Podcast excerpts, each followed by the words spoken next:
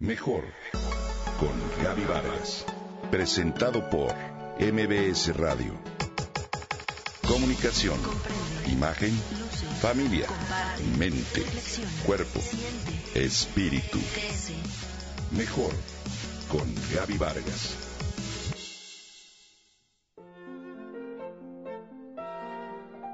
Fue una brillante narradora, poeta, periodista y dramaturga mexicana.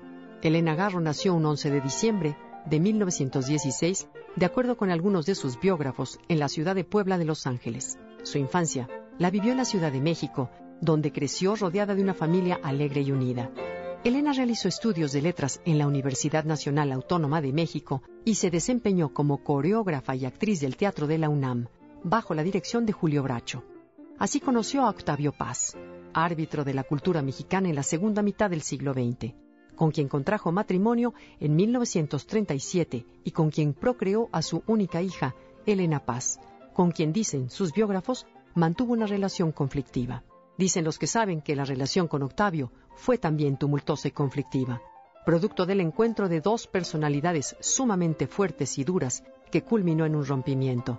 Sin embargo, fue Paz quien le impulsó a escribir. Por aquellos años Elena redactó su obra cumbre, los recuerdos del porvenir, ganadora del premio Javier Villaurrutia. Este texto representa un relato interesante y rico en opciones que instauran una técnica narrativa particular, ya que tiene narrador homodiegético, omnisciente, identificable con la voz de un personaje colectivo, el pueblo de Ixtepec.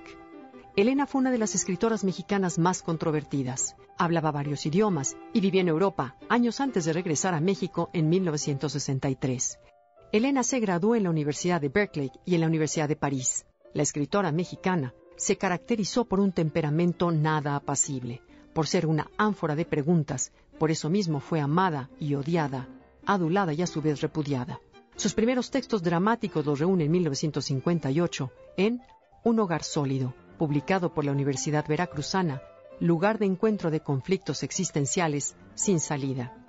Entre 1960 y 1970 escribió gran parte de su obra, textos sensibles, íntimos, donde juzga y señala, pero sobre todo se revela al definir contradicciones políticas y sociales de esa época, sobre todo el conflicto social de 1968, del cual escribe. Yo culpo a los intelectuales del ser, yo culpo a los intelectuales de ser cuanto ha ocurrido.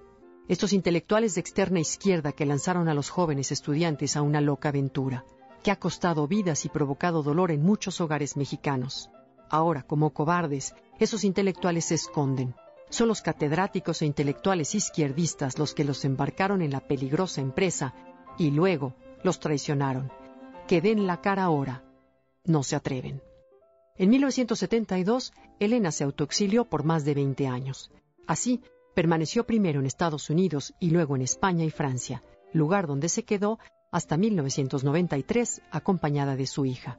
Entre sus obras destacan Andamos huyendo Lola, Testimonios sobre Mariana, Reencuentro de personajes, La casa junto al río y la póstuma Mi hermanita Magdalena. En su amplio haber literario se encuentran novelas, cuentos, obras de teatro y guiones cinematográficos. A su regreso del exilio de Francia, ya aquejada de un cáncer de pulmón, se instaló en Cuernavaca con su hija en un pequeño pero acogedor departamento rodeada de 14 gatos que fungieron como sustitutos de amor y comprensión. Elena Garro murió un 22 de agosto de 1998 en la Ciudad de México a los 81 años de edad.